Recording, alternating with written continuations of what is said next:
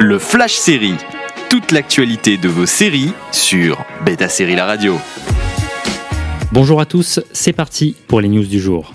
Les fans de Lucifer se souviennent de l'année 2020 lorsque la saison 6 de la série était encore incertaine sur Netflix. Si ces nombreux rebondissements font désormais partie du passé, c'est parce que l'on connaît désormais la date de sortie de cette ultime saison sur la plateforme. C'est donc le 10 septembre que les 10 derniers épisodes de la saga Lucifer seront mis en ligne pour un adieu en apothéose. La nouvelle a été révélée au détour d'une vidéo très nostalgique montrant les meilleurs moments des 5 dernières saisons de la série. Rappelons que Lucifer a été annulé en 2018 par la Fox avant d'être sauvé par Netflix et lui donner une seconde vie au succès indéniable. Les Simpsons reviennent en chanson pour sa 33e saison.